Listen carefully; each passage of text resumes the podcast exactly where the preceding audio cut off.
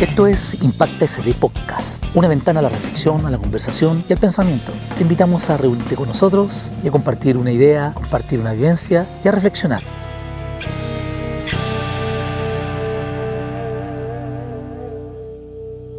Bienvenidos a Impacto. Hola muchachos, este es Podcast Impacto SD. Estamos con Nico, Hola. con Basti, Hola, hola. con Anita Laura que viene luego y somos Impacto SD. Y estamos con un invitado de lujo. Invitado estrella. Ay, ay. De otro nivel, porque además es otro nivel para el corazón del colegio. Primero, expresidente de Centro Alumnos, que eso es lo fundamental para nosotros, pero además una, una figura hoy día en la televisión, pero para nosotros una figura del periodismo, una figura del estudio del colegio y la verdad, numerosas actividades campaña. Uno de los símbolos ese. Un Claro. símbolo para nosotros y voy a nombrarlo con todas sus letras. Don Gino Costa. ¿Cómo estamos, Gino? Bien, contento, feliz de participar. Eh, mi casa, pues yo acá como que estoy así en confianza máxima. Imagínate, me encontré con los dos tremendos auxiliares en la entrada. ¿Edgardo? Después subiendo, sí, o sea, Estaba, como estaba que Toñito, todo el mundo. Toñito y Emilio. Emilio y Emilio. Emilio. Ah, esa fue la entrada. No, maravilloso. Además está todo tan nuevo, con tecnología, cámara, cosas que no existían en mi época. Gino, a ver, para hacer un poco de historia. Yo conocí a Gino en un octavo bailando en la semana aniversario, reventándola. Chris, Br- Chris Brown, no me acuerdo qué era. Sí, eh, Cisco. Cisco. Y de repente ese Gino junto a un equipo de centro alumnos donde me acuerdo de Chispa y otros más, Sí. la fueron reventando, fueron aprendiendo, fueron construyendo y de repente Gino se dedica al periodismo. ¿Qué pasa con ese Gino periodista? Cuéntanos un poco del mundo de, de, de tus estudios, del mundo Sí. del periodismo y cómo deriva a esta otra faceta que estás haciendo hoy día que es televisión. A mí el colegio me marcó 100%. O sea, o sea, a mí me preguntan, elige la época en la que quisiera volver a vivir el colegio. Así de drástico. Así de drástico, no lo dudo, pero por nada. Tanto así que me hizo pasar una época universitaria lo más aburrida que hay. que me perdonen mis profes y mis compañeros de la universidad, lo más fome, porque ahora terminamos acá y yo me voy a ver el partido con los del SE y con los del Seindón. Porque ellos son mis amigos, yo no tengo otros amigos, ellos son mis amigos. Son los amigos del estudio del Sí, colegio. sí, del Gino, colegio. te puedo hacer una pregunta. ¿Por qué dices que extrañaste tanto el colegio? ¿Qué tiene el colegio que a ti te hizo falta? Es que eh, yo soy al Saint Dominic como el Saint Dominic es a mí. yo siento que es, es como mi molde. ¿Está en tu ADN? Absolutamente, absolutamente. Y cuando me ven algunos en la tele y todo, y me muestran como fotos de infancia, siempre son la misma. Mi primer día de clase y salgo yo con la corbata del Saint Dominic. Eh, y siempre sale alguien que me escribe por redes sociales, oye, yo también fui a Saint Dominic, qué buena, no sabía. Eh, y además, yo eh, mi- la carrera que tengo hoy se forjó mucho en el colegio. Yo descubrí talentos que no tenía idea que tenía eh, a raíz de, no porque tuve lenguaje, historia, matemáticas, Ajá. sino que por la semana aniversario. Oh. Entonces, a mí el Fuerte, colegio me entregó, a través de su de lo extra programático, eh, descubrir talentos que yo dije, oye, y, y esto yo lo puedo hacer profesionalmente, qué buena, démosle. po". Como el centro de alumnos, por ejemplo. Yo ni cachaba que hablaba también. Y de repente en debates dije, oh, igual le pego. Y, y- y yo, ¿cómo lo puedo hacer profesionalmente? "Oye, el periodismo puede ser. Y, y ahí empecé. Entonces el colegio a mí me dio mucho y, y yo también le entregué todo lo que podía.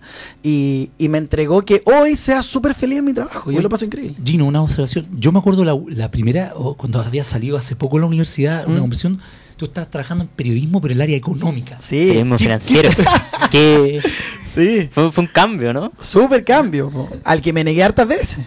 Yo eh, salí de la universidad, durante la universidad, em, trabajé en el UCB leyendo noticias, que era súper chico, tenía como 21 años y leía noticias y me quería la muerte. Y después dije, ya te- tengo que empaparme de la calle y me fui al Mega y en el Mega era un reportero económico. Yo reporteaba la economía nacional, mundial, que un mundo bien entretenido.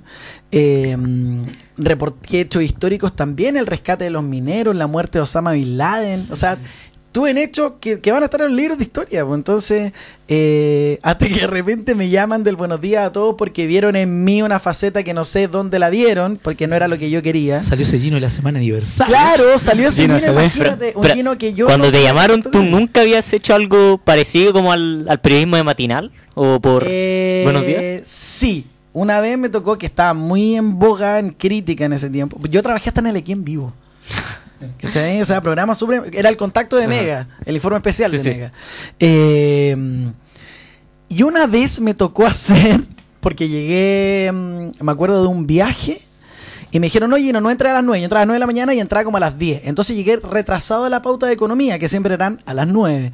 Y me dice, mira, hazte un tema nomás. Nos llegó una denuncia de una vecina que está chata porque hay un gallo que no para de cagarear. Y la despierte, no sé qué, un gallo, una gallina, no sé qué era. Era un tema profundísimo. Pero malísimo. Pero a su vez, un tema súper cotidiano para gente que vive en sectores rurales o de gente que de verdad eh, no tiene una tenencia responsable, no de una mascota, de un animal. Eh, y fue, po. Y me tocó hacer un móvil en vivo, en una nota, un móvil.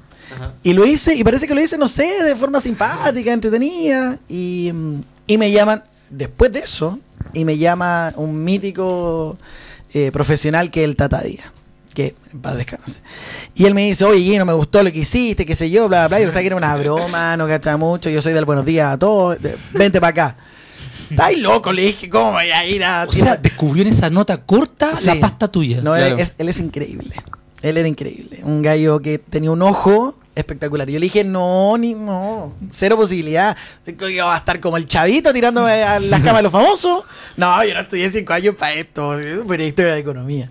Pero en la parte del gallo, la gallina, lo hiciste espectacular. Chino, un paréntesis, explícale quién era Chavito los muchachos. Ah, chavito, Germán Valenzuela. Son noteros míticos. Pero así. de los 90, matinales, de los 90, del 2000. Ajá. Claro Ni que- siquiera nacía. Ya, sí, imagínate, ya, yo crecí viéndolo cuando y yo solo veía el Buenos Días a todos, que era el único matinal que existía cuando yo iba en el Sí, colegio, sí. cuando faltaba al colegio, porque era tarde mal y nunca. Entonces, el productor de esos matinales te Claro. ve en una nota nomás. y- Me dio en una nota, en una nota y le gusté. Eh, bueno, y el chavito con este Germán Valenzuela, y otro- ellos eran noteros, periodistas noteros, más que periodistas eran como figuras de la tele. No, habían estudiado periodismo. Eh, y ellos lo que hacían era entrevistar a famosos, se tiraban en las camas de los famosos, conocían las casas de los famosos, y eso no es lo que hacía un notero del matinal. O entrevistar a la Cecilia Boloco, me acuerdo, que era como Que, wow, no, está muy de espectacular. moda en ese tiempo. Claro. Y yo, ¿qué voy a andar haciendo esas cuestiones si yo entrevisto día por medio al ministro de Economía, al ministro de Hacienda, la cartera fiscal? Y, es- ese era mi idioma, el holding, de eso hablaba. Y eh, ahí ocurre también otro hecho histórico que me toca reportear, que es el accidente de Juan Fernández. Que se cae este avión, mueren eh, 21 personas, 22 después dentro del rescate, eh, dentro de ellas 5 profesionales del Buenos Días a Todos. Claro. Qué fuerte Gino. Y yo me fui para allá. Al día siguiente del, del accidente de Juan Fernández. Imagínate tomar una. Yo no sabía cómo decirle a mi mamá para que no se Sí. matara de miedo. Y ahí tomo un a la avión. misma pista, al mismo a Juan lugar. Fernández. Sí, me- y me Qué fui. eh, yo no sé si valiente. Yo creo, yo, yo siempre he pensado que em, mi cerebro tiene una capacidad de bloquear cosas impresionante. y yo bloqueé nomás, po. Y además, súper chico todavía. Tenía 23 años. Y dije, o sea, esta es la media oportunidad. Y me fui con José Luis Repening, que conduce las noticias centrales de Mega. Em, y nos fuimos. Agarramos un, Twin Otter. Ese es el avión. Y llegamos en un Twin Otter a aterrizar en el. Imagínate, esto es lo que vos sabés. Iba con el José Repening, que teníamos muy buena onda. eh, y además en el avión iban muchos periodistas que yo no conocía mucho. La Paulina Allende Salazar, eh, otros de contacto, y, y- y- y no podía hablar con nadie. Son aviones re incómodos, son aviones de guerra.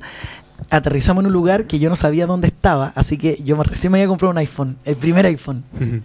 Y lo saco y pongo la ubicación, el GPS, porque no sabía dónde estaba. Y estaba en Rodelillo. y ya, con razón el viaje fue tan corto, no sabía, estaba súper desorientado. Y no le quería preguntar, me da vergüenza.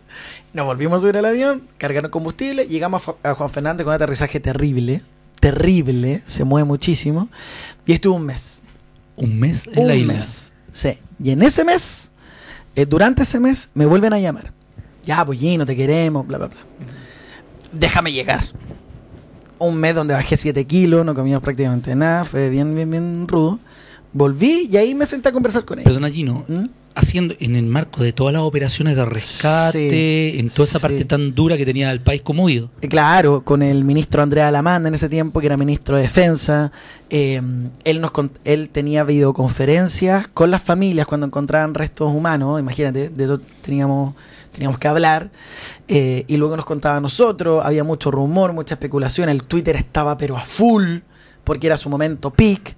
Eh, además había una figura tan querida para el país que era Felipe Camiruaga, estaba Felipe Cubillo, que había tenido un protagonismo enorme en un terremoto súper reciente. Esto ocurrió en septiembre y el terremoto fue en febrero. Entonces estábamos con unos pocos meses de diferencia. Eh, y ahí seguía esta insistencia por parte de un equipo que yo sabía, oye, se le murieron cinco amigos, compañeros, y, y me siguen llamando. Entonces ahí dije, "Ah, Algo. algo hay, algo- algo tengo. claro. Entonces volví a decir que no. y, al, y al otro mes, ya me- en el tercer llamado, yo dije, ya, bueno, me arriesgo. Y me fui. Yo recuerdo que te vi haciendo unos reportajes tipo denuncia en, en el Mega, Sí. incluso algunos que no salieron, otros que sí salieron. Ah. de hecho- la, la televisión es muy compleja. Sí, sí, sí. Y- Carlos, antes de, de salir, nos contó pues, que estuviste a punto de desbaratar una, una red complejísima Claro, y- y, de repente. Qué bueno que estás por acá. Yo Por eso, pero lo- ¿se, contado. ¿se puede hablar por si acaso? ¿No, no, no va a llegar sí. la policía acá? Sí. Algo. Eh, no voy a decir las marcas, pero eh, todos tenemos conocimiento que en los medios de comunicación hay uno nomás que no forma parte de un privado. Cuéntala por encima nomás, Sí, así una anécdota. Y una vez me, me llegó a mí un video de que en un supermercado muy importante, vigente hasta el día de hoy, hay un par cerca por acá, eh, es que lavaban pollos podridos con vencidos con bicarbonato. Porque ¿qué hace el bicarbonato? No quita las bacterias, lo que tenga, sino que le saca el olor. Y el pollo podrido es muy hediondo. Y le saca el olor. Eh, esto era en eh, nacimiento. Bueno, me fui a nacimiento, eh, compré pollos en distintos supermercados, eh, los mandé a analizar con una toxicóloga muy reconocida, Laura Borgel, que estuvo involucrada eh, en todos los exámenes médicos que se le hicieron a Frey. eh, Frey Papá. Wow. Sí, sí, sí. Entonces era una profesional, Wow. Palabras mayores. una profesional reconocida, si no le queremos a ella a quién. Certificado. Súper Claro. certificado, no rompí la cadena de frío. Estuve eh, dos semanas de cabeza investigando, no dormía nada. Eh, y, yo- eh, era algo que me tremendamente apasionaba. Y em, bueno, terminó el reportaje y yo fui aleatoriamente, como a cinco o seis super, de la misma línea de supermercado, a comprar pollo.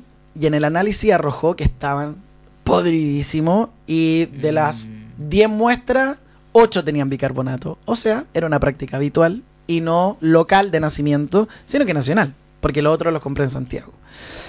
Em, Tenía el reportaje listo, 40 minutos de reportaje más 5 minutos de promo. El noticiero iba a partir con estos 5 minutos de promo, iban a estar las noticias del día y luego 40 minutos de esta gigantesca denuncia, donde habían cosas maravillosas, joyas periodísticas, como cuando yo llego a nacimiento, me ven con mi micrófono. Ah, pasó lo que tenía que pasar, dice la secretaria. Entonces había- era un lujo reportaje. ¿Qué pasó? Veo a mi editora, a mi jefa llorando. Me saca, me dice, antes para la casa. Y yo, no, quiero ver cómo le fue en rating, quiero ver la- los comentarios de la gente. Al otro día estaba invitado, me acuerdo, al Mucho Gusto, que era el, el- eh, que es el matinal de Mega. Eh, había dado entrevista a la última noticia, a la tercera, al Mercurio, a todos. Eh, no, a la tercera no. Al Mercurio eh, y a otros diarios. Y pasa que este reportaje fue censurado. Viví la censura en democracia. Que yo creo que son pocos los que lo pueden decir. Oye, Gino. Y, Ah, eh, y eso fue como para finalizar, porque había un interés económico mayor eh, que quería proteger el canal. Entonces aquí fue un gallito. Supermercado dijo que además de tener supermercado tenía otras cosas. Y le dijo, bueno, tú canal, que también tienes otras cosas, voy a anunciar este secreto tuyo el domingo.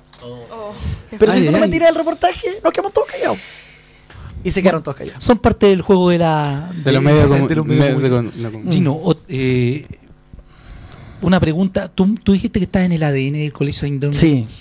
¿Tú crees que alguna de las cosas que viviste acá en la semana aniversario y en estos ¿Mm? momentos, eh, en cuanto a, la parte profesional, ¿te ha tocado aplicarlo en, en la televisión? Ah, hecho ridículo, pero gigantescamente y muchas veces. pero sin tener. eh, yo creo que pasé como por el mismo proceso que acá. Yo al principio, como que, oh, me da vergüenza, como bailar o, o hacer tonteras. Y después yo, cuando ya me zafé y hacía cualquier estupidez, eh, sentía que la gente lo pasaba tan bien. Eh, yo lo pasaba bien y, y hacía como felices a otro. Y yo dije, y a través de esto forjé la máxima amistad, porque mis amigos, amigos de verdad, no son mis compañeros de curso, son mis compañeros de alianza. Esos son mis amigos. Increíble. No, Claro. son, no son los del cuarto A. Entre paréntesis, de- ¿Cachai? una yo tuve la posibilidad de viajar al viaje de estudio con Sí, con el curso de él. Y era en junio. En invierno acá en Burio era otro mundo, Lluvia, con una luna, lluvia luna. impresionante.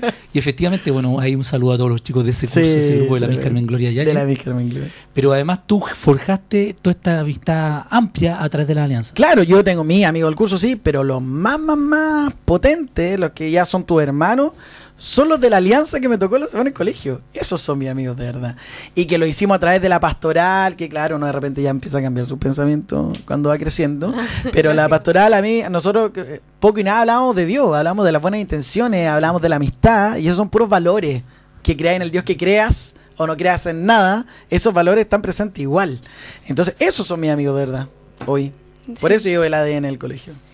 Eh, te quería hablar acerca de ese miedo que tú dices que tú perdiste como con el tiempo aquí en el colegio de hacer Sí. el ridículo, pero también unirlo con el miedo que de repente tiene que perder el periodista a desmantelar algunas cosas como dejarse llevar por la voca o sea, por la vocación y olvidar algún como las consecuencias que eso puede producir. Sí. ¿Cómo pierdes ese miedo siendo una persona pública, como que constantemente se está exponiendo? Es que son dos cosas distintas. Al ridículo, sí, está como cosa porque la gente comenta, pero miedo a desbaratar o a generar conciencia, en mi vida he tenido miedo. Me da lo mismo decir lo que pienso siempre con el respeto de frente, pero si yo, yo estoy súper arrepentido del momento de la censura, no he renunciado, por ejemplo.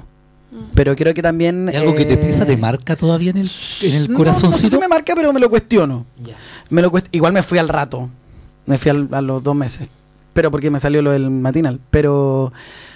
Pero pienso que. mm, No que fui cobarde, era chico. Y no entendía mucho.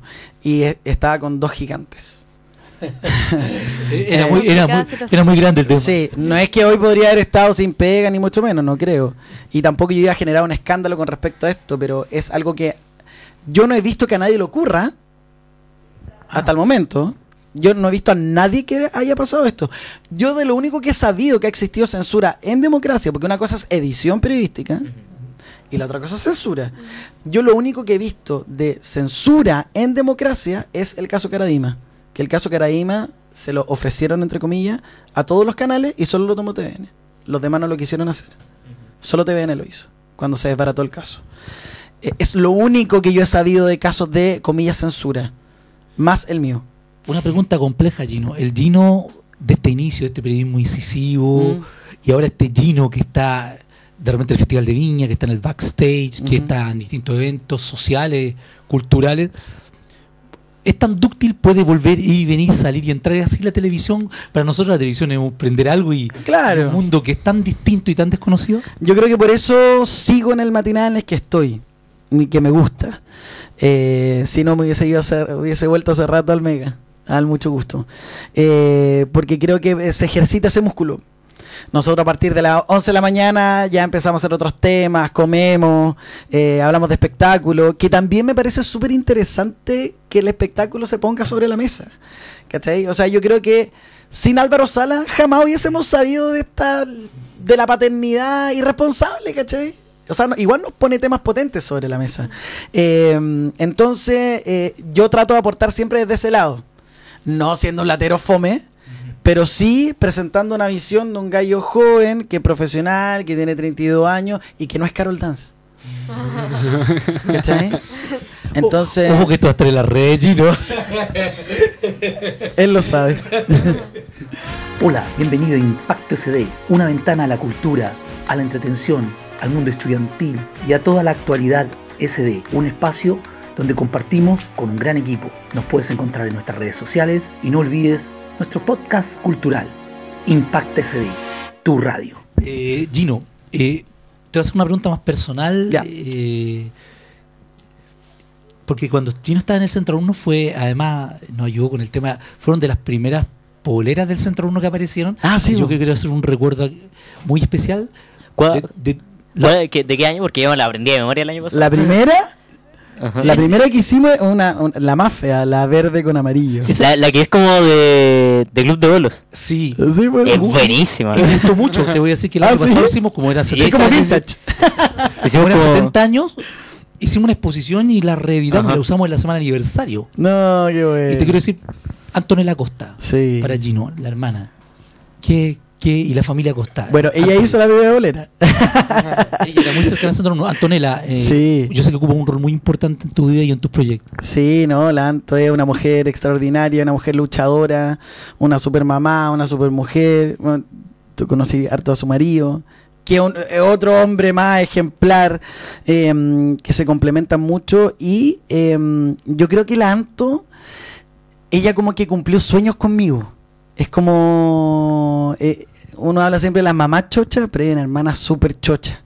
Que eh, de repente mi papá era como, pero Gino, ¿qué hiciste ahora? ¿Estáis disfrazado? Una vez me disfracé, hicimos, era la Alianza Negra.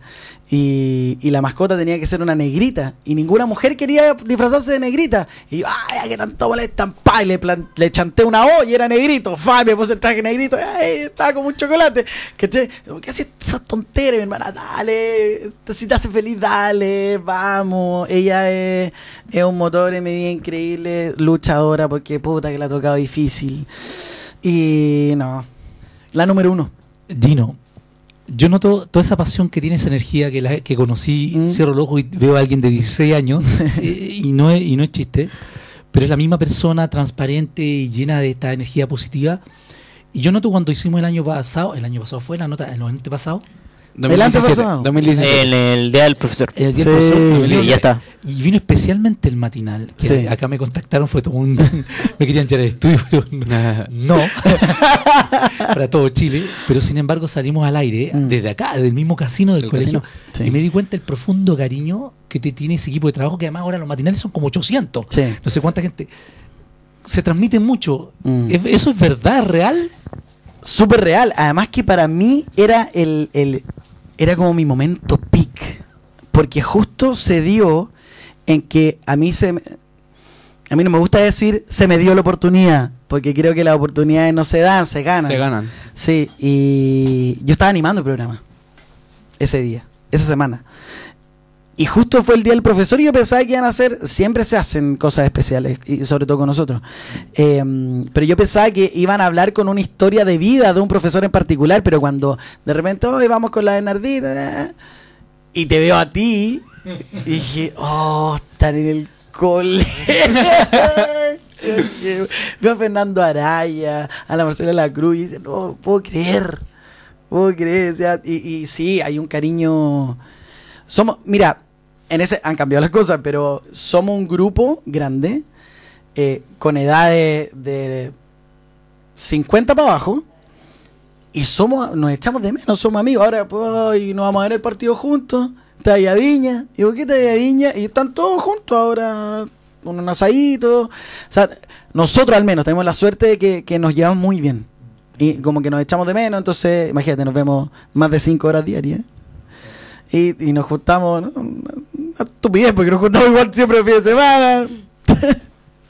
Eh, en ese sentido, me doy cuenta de que el periodismo, al menos lo que, lo que tú haces, es más como una, como que se crean lazos muy como de familia, más que nada, como una unión súper Sí. duradera. Entonces, eh, muchos de nosotros, eh, me incluyo, estamos considerando como seguir esa carrera del periodismo y como realizarlo a futuro. ¿Qué tenemos que saber, como con qué nos vamos a afrontar, además de eso, que es muy bonito, pero de todas formas también pueden haber cosas que, que no sean tan, tan Y también, bonitas, también tomando en cuenta la gran amplitud que tiene el, el rubro del, del Sí, periodismo. Claro. Yo, o sea, si alguien quiere estudiar periodismo, que no escuche a los demás.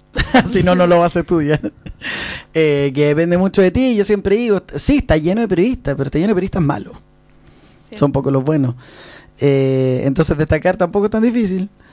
Eh, porque cómo se destaca estudiando, diciendo la verdad, sin mentir, reporteando. Eh, si salís vestida de blanco, llegar vestida de negro, pero porque te ensuciaste de la calle.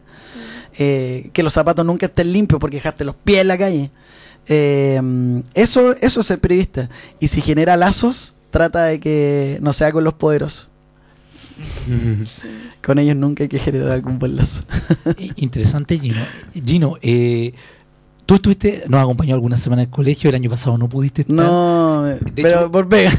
No, obviamente. Y damos el rubro, este año tenemos eh, desde el año pasado la participación de exalumnos. ¿Eso sigue? Sí, Ya, que me cabe la, cabe la alguna posibilidad que Gino, que. Gino vuelva a estar con alguna Sí. alianza Dancing Boys. haciendo un Dancing Boys, Sí, este año sí que sí. La que sabía primero. que una prueba que no existía cuando tú estabas. ¿ah? No, pero fui jurado una vez. Y la revienta. ¿Y sabéis qué? Es, en esa oportunidad, eh, tampoco lo, se, se lo dije a mi familia.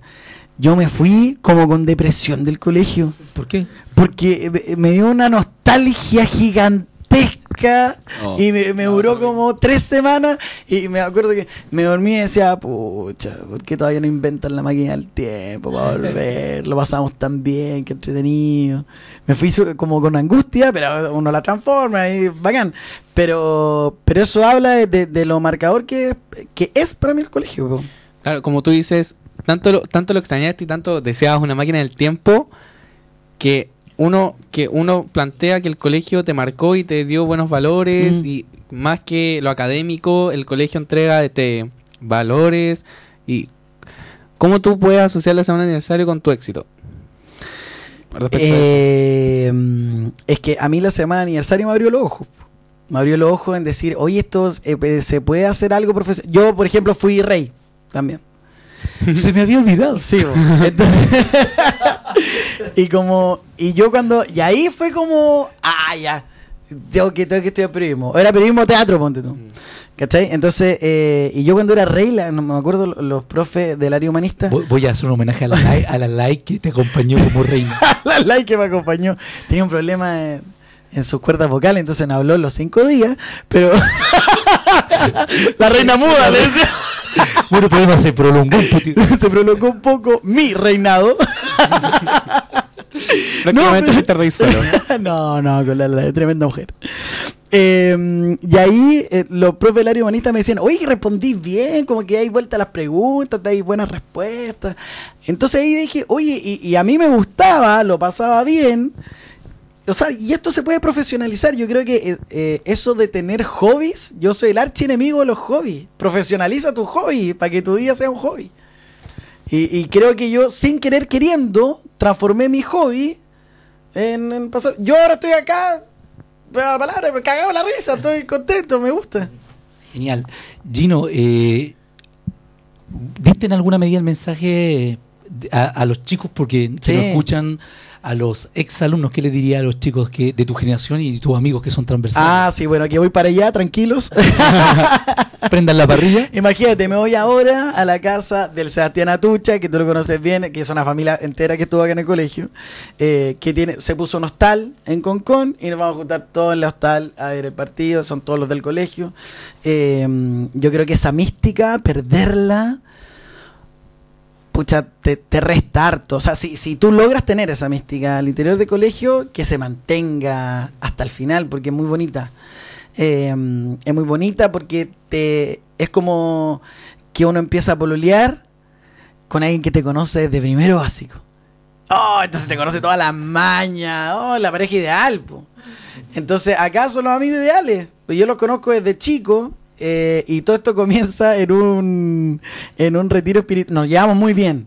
Y eh, parte en un retiro espiritual de la pastoral, que nos llama a confirmar. Yo era un año más grande. Entonces era monitor. Y llega el Camilo Hermosilla con el Sebastián Atucha y teníamos que poner ladrillos para construir iglesia. ¿Y con quién? Entonces yo decía, ah, yo voy a construir iglesia con Carlos Celá porque la iglesia requiere historia. Y qué mejor que Carlos, que va a estudiar historia en ese tiempo que estamos estudiando, eh, que va a estudiar historia eh, para él contar la historia. ¡Ah, qué buena! No sé qué. Y ellos, estos dos pavos que no se separaban nunca, ponen el ladrillo. Yo quiero construir iglesia con el Gino porque queremos que sea nuestro amigo. ¡Ay! uno queda súper descolocado. Po. Eso es mística. eso te es mataron, te mataron. Me mataron, po. Y queremos que nos dé su número de teléfono porque ya no nos queremos encontrar más. Queremos llamarte para encontrarnos. Que no sea casualidad. Oye, dije, esto es súper bueno. O sea, hay una intención de verdad, de corazón. Y de ahí no nos separamos más. Gino, la verdad que te voy a hacer una pregunta cliché, así como para ir cerrando la entrevista, desde el punto de vista profesional. Sí. Siempre alguien admira a alguien en su campo, en el ámbito del periodismo. ¿tienes tú al- alguna, alguna figura que de alguna de las áreas que tú has desarrollado que tú digas, este periodista o este esta figura me, me, me inspira? Sí, yo no soy como de, de generar admiraciones como para no...